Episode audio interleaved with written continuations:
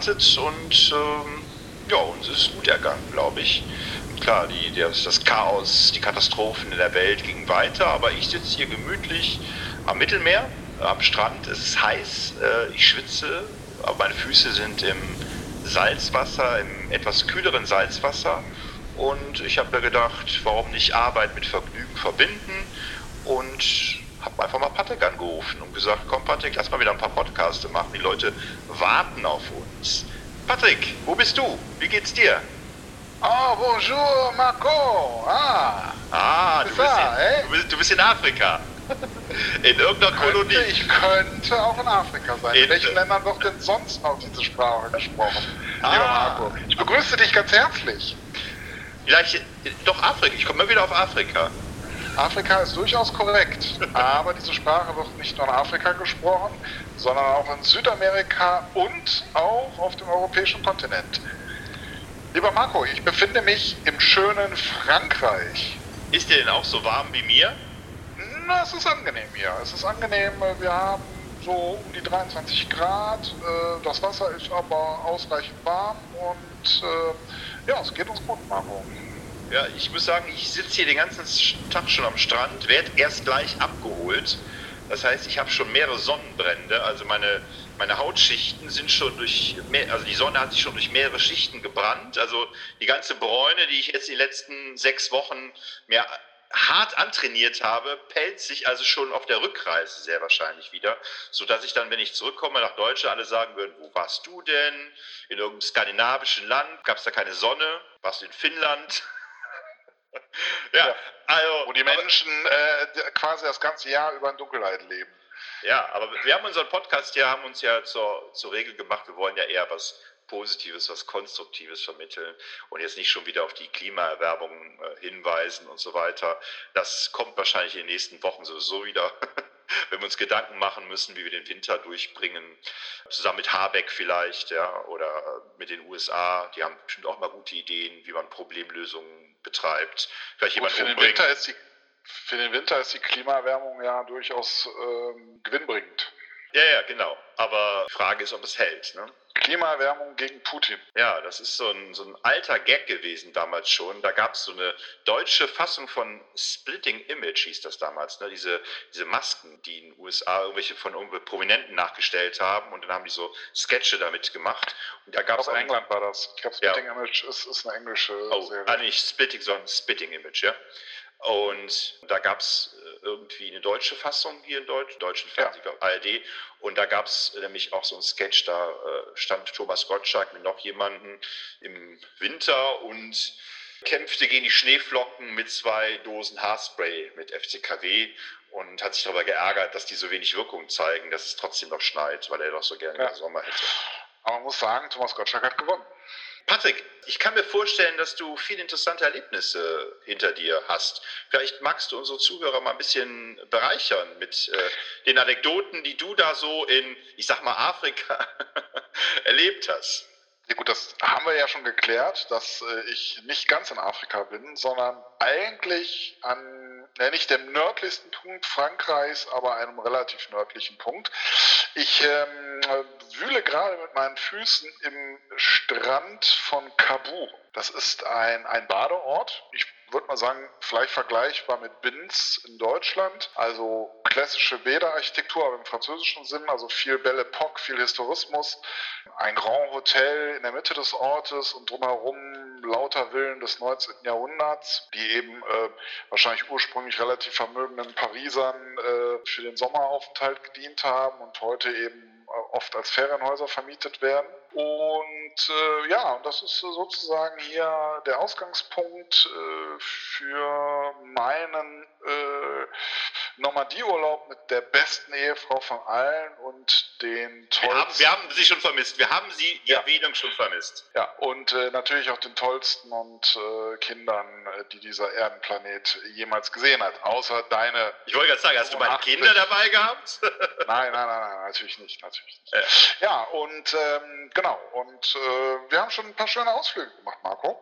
Natürlich haben wir uns äh, hier natürlich auch gehen wir fast jeden Tag baden, klar. Und, aber äh, die Normandie hat ja einiges zu bieten. Ich weiß, bist du schon mal in der Normandie gewesen, Marco? Nein, ich habe ähm, bisher ein, immer einen äh, großen ähm, Bogen darum herum gemacht. Weil immer dann, wenn ich mal überlegt hatte, in die Normandie zu fahren, dann hat man mir gesagt, das Wasser sei da so kalt, also das Meereswasser, die Nordsee sei da so kalt. Und da habe ich gedacht, hm, also egal wie schön es, wie schön das Umland ist, wie schön, was, was Tolles zu sehen gibt, ich will schon noch ab und zu mal ins Meer gehen.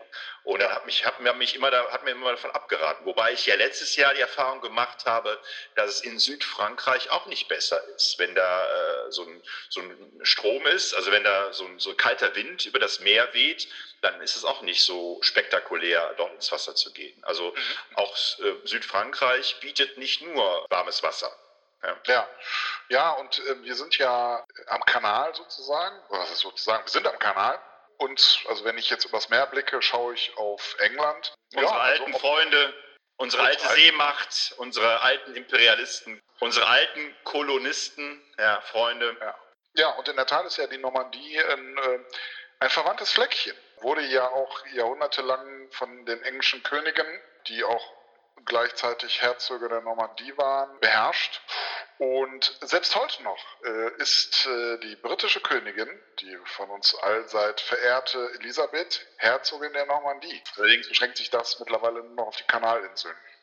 Ja, jedenfalls, äh, nee, wir haben schöne Ausflüge gemacht, Marco. Wir waren in äh, Ulgat, das ist auch ein Badeort, äh, gar nicht so weit weg von Kabur. Aber da beginnen, oder da in der Nähe zumindest, beginnen die Falaise de Vache Noir, also die Felsen der schwarzen Kühe.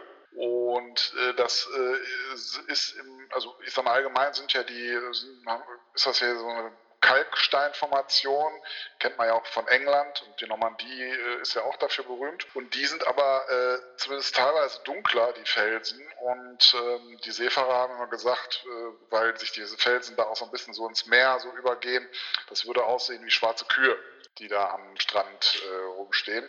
Und äh, Kühe sind ja auch äh, sehr ähm, berühmt für die Normandie, die sich ja rühmt, äh, das Kuhland schlechthin zu sein. Ich erinnere nur an Creme, Steak à la Creme. Ja. Und äh, ja, genau, also äh, sehr schön. Übrigens auch Dinosaurierknochen führend. Und Hast du welche allerlei. Gefunden? Hast du Dinosaurier leider nicht. Gefunden? Nee, leider nicht, leider nicht. Aber wir waren in einem tollen äh, Dinosauriermuseum. Mhm. Aber es ist nicht nur, oder sagen wir mal, es sind auch Dinosaurierknochen, die man da finden kann, aber natürlich auch alles andere an Urzeitgetiers, was so im, äh, im Meer so rumgeschwommen ist. Ne? Ist das denn so spektakulär wie zum Beispiel in, in London das Naturkundemuseum, wo man dann wirklich auch äh, äh groß aufgestellte Dinosaurierknochen sehen kann, oder ist das etwas äh, ja, es ist, untergedampfter? Es ist sehr untergedampfter. Es ist ähm, eben ein Museum einer Kleinstadt. Ne? Also mhm. trotzdem sehr nett gemacht und äh, auch modern gemacht, aber äh, das ist, äh, ja, soll man sagen, klein, aber fein, aber sicherlich nicht vergleichbar. Für was ist äh, die Normandie äh, unter anderem noch berühmt? Mhm. Du als Comic-Verehrer, als naja, Verehrer der gezeichneten so. Kunst. Asterix und Obelix vielleicht? Das ist ja Bretagne eher, ne?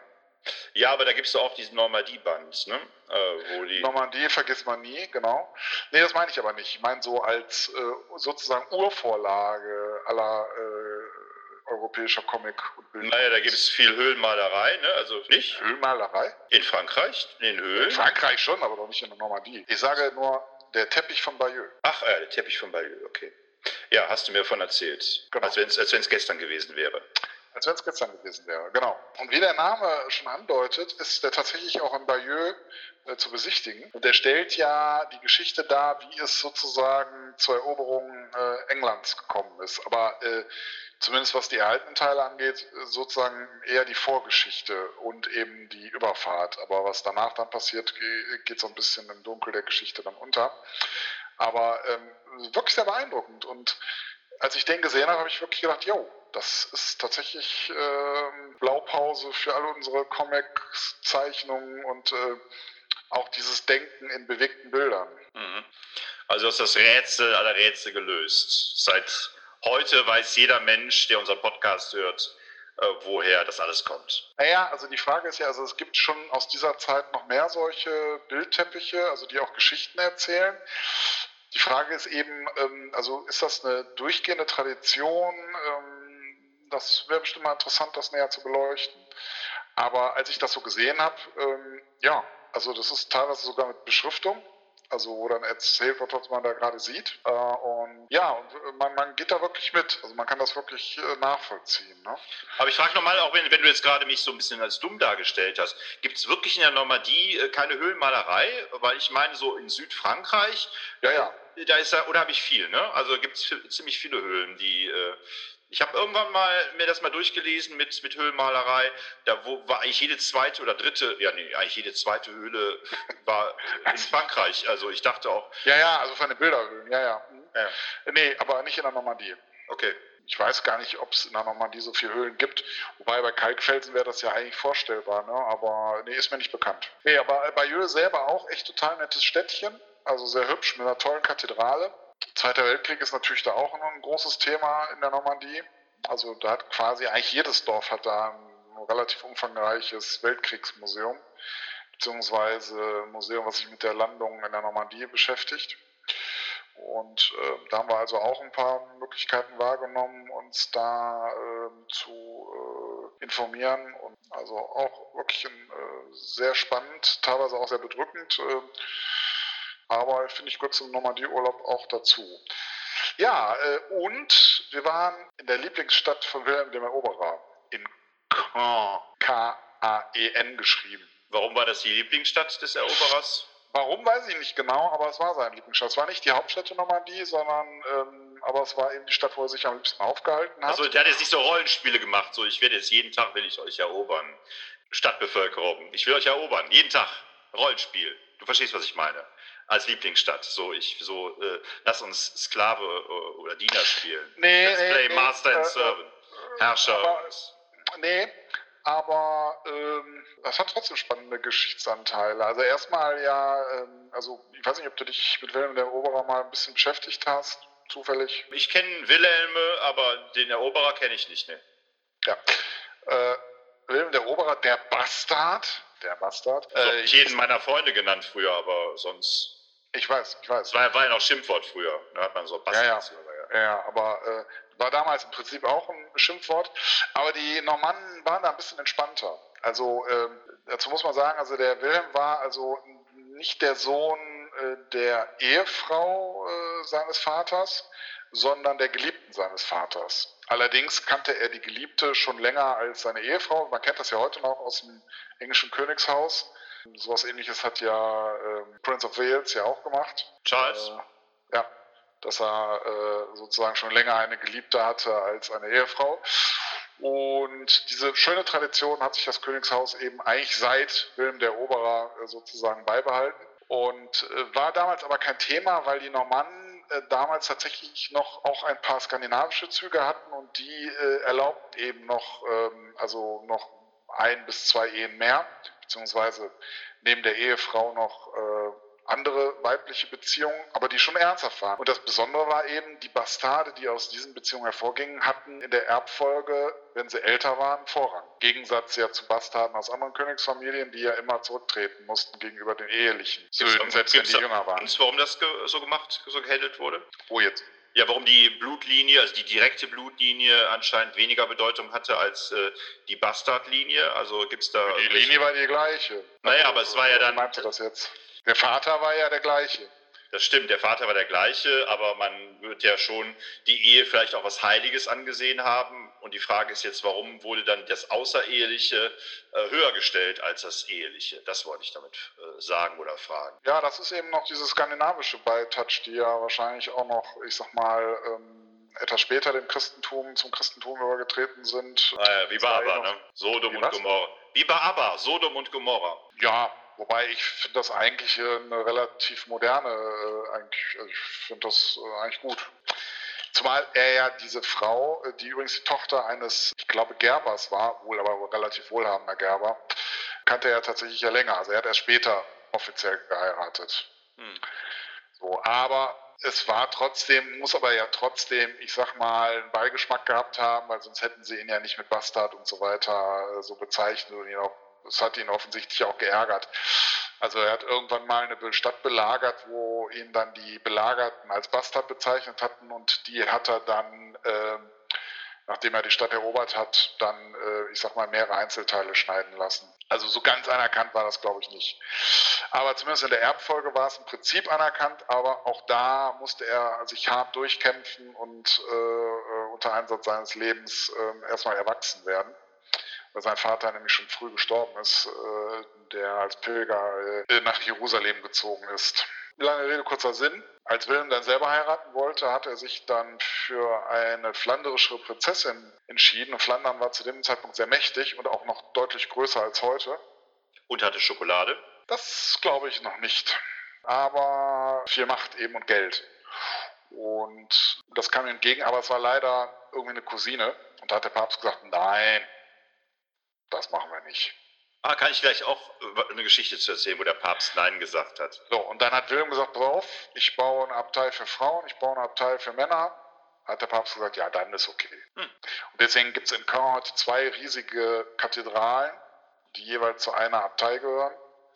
Also im, im, im Grunde sind es natürlich keine Kathedralen, weil es keine Bischofssitze sind, aber ich sag mal, von den Ausmaßen und von der Architektur her würde man das äh, auf jeden Fall als Kathedrale bezeichnen. Ja, und ja, und oben auf so, einem, auf so einer leichten Anhöhe innerhalb der Stadt gibt es eben die mächtige Burg, eine sehr große Burg, die ursprünglich ähm, ja auch so ein Donjon hatte, wie man das ähnlich vielleicht aus England kennt, von den Normannenburgen dort.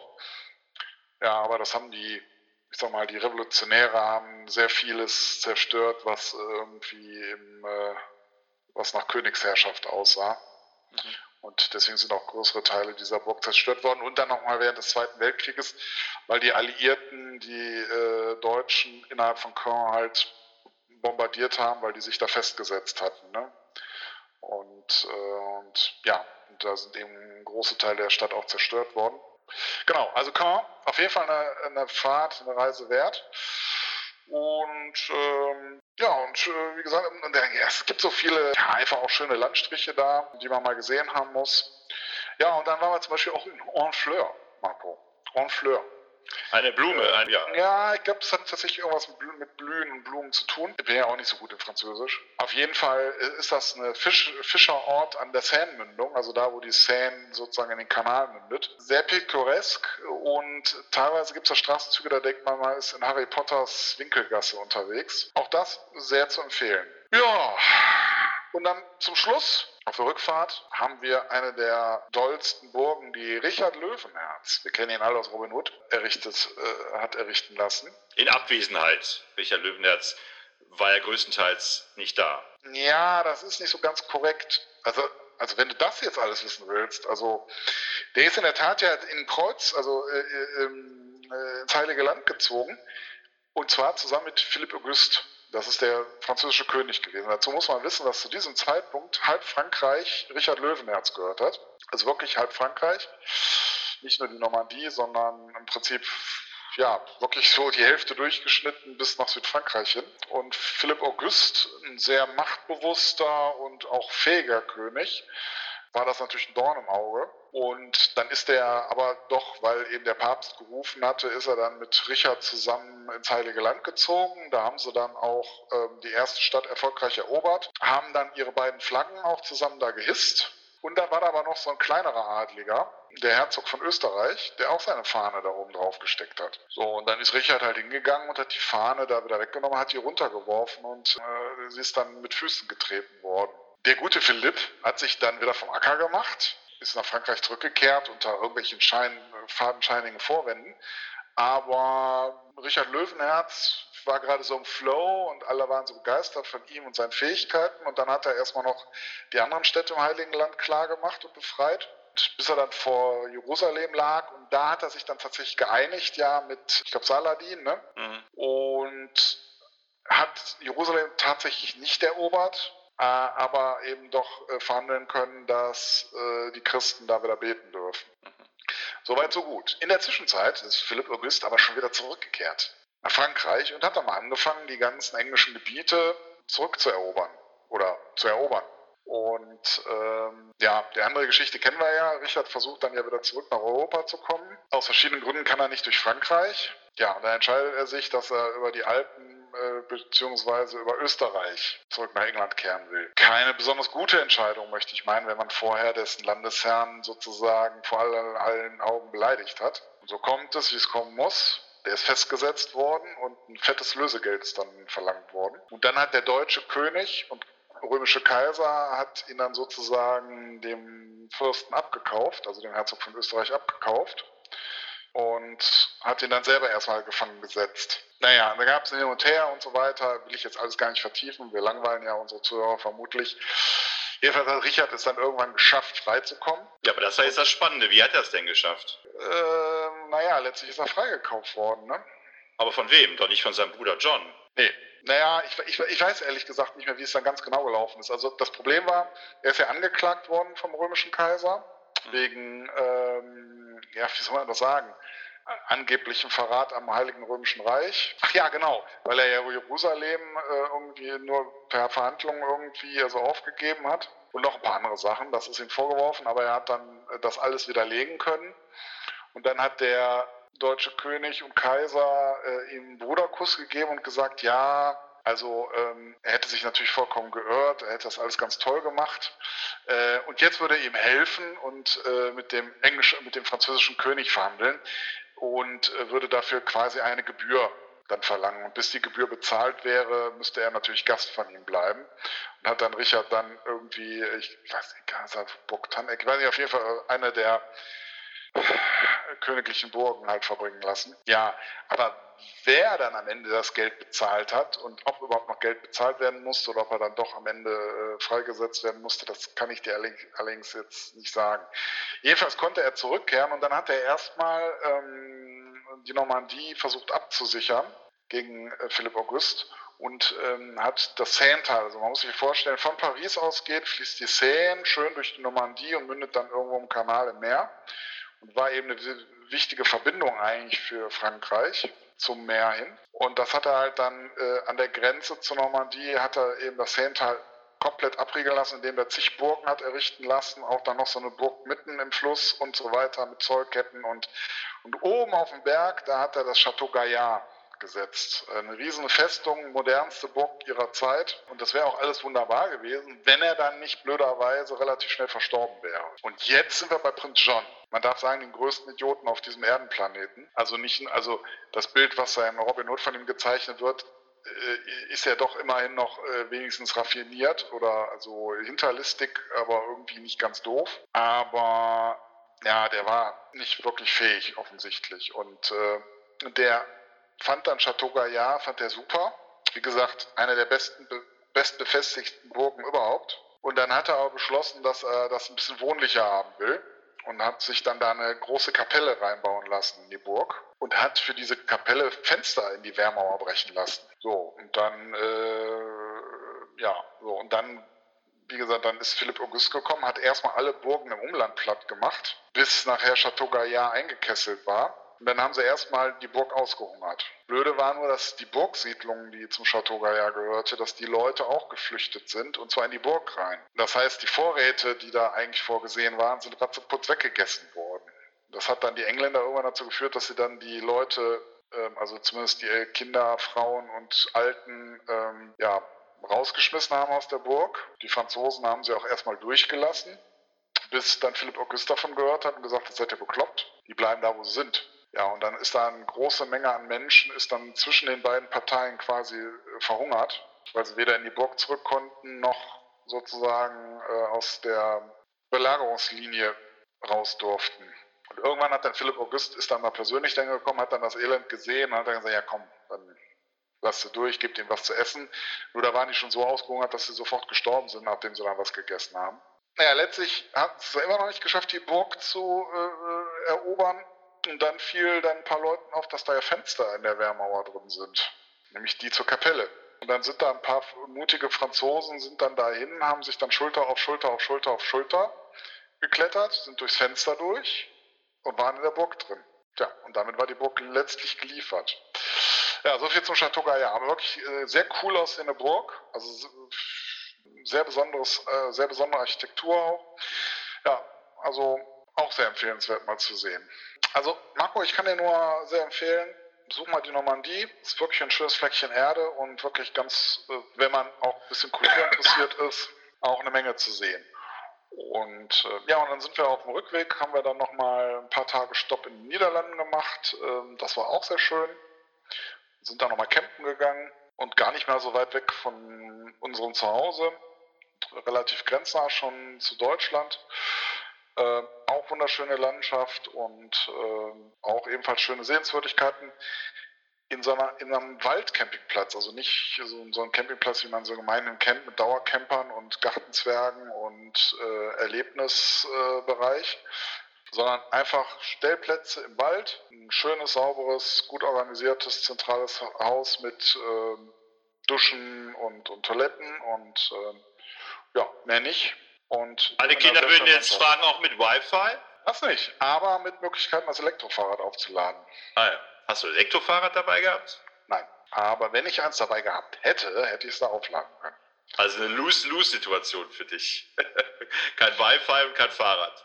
Ja, so gesehen.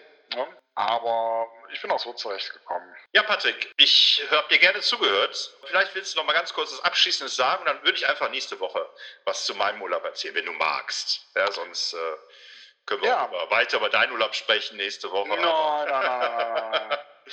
Also was sollte der deutsche Tourist mal erlebt haben in der Normandie? Was sind so ist, äh, das absolute Essential? Was? Äh ja, das absolute Essential. Natürlich die Strandlinie, die jüngste Geschichte und vor allen Dingen aber auch die ältere Geschichte. Also in der Normandie äh, hat man zu allem was zu bieten. Das fängt in der Jungsteinzeit an, das geht über die Römerzeit. Und ähm, ja, wichtige Punkte sind natürlich das Mittelalter in der Normandie. Also da ist für jeden was dabei und man kann eben aber auch ganz toll Strandurlaub da machen. Weil die Strände, zumindest da wo wir waren, gehen sehr weit rein. Man hat zwar ein Gezeitenmeer, aber das spielt eigentlich fast keine Rolle, weil irgendwie ist das Meer schon da und man hat eben Sandstrände, soweit das Meer sich eben zurückzieht. Ne? Also keine Matsche oder sowas. Ja, und du hast ganz tolle Landschaftseindrücke. Also ja, kann man einfach gut Urlaub machen. Was isst man da so? Was ist da kulinarisch äh, besonders? Naja, da kann ich ehrlich gesagt nicht so viel zu sagen, weil meine Frau ist ja Veganerin und äh, die Schwerpunkte der normannischen Küche sind eben Fleisch äh, und Milchprodukte. Der Camembert kommt übrigens aus der Normandie zum Beispiel. Mhm. Ja, Steak à la Creme. Meeresfrüchte äh, natürlich direkt am Meer sind natürlich auch äh, Ne? Die Mulfried, die gibt es ja bei, ich sag mal, entlang, glaube ich, der gesamten äh, Kanalküste kriegst du Mulfried bis äh, nach Belgien rein. Also Muscheln mit Fritten. Aber da muss ich sagen, da bin ich doch eher der Freund von rheinischen Muscheln mit, äh, mit Schwarzbrot. Aber warum nicht? Nein, also ich kann wirklich viel dazu sagen, weil das mit meiner Frau natürlich schwierig ist. Also, man, also als Veganer ist man da ganz schlecht aufgehoben. Äh, ich glaube in Gesamtfrankreich, aber äh, im Nordfrankreich auf jeden Fall. Ähm, weil doch die meisten Gerichte in irgendeiner Form in Kontakt mit Fleisch stehen. Okay, ja. dann bleibt mir nichts anderes zu sagen, als schaltet auch nächste Woche wieder ein, wenn ihr wollt und,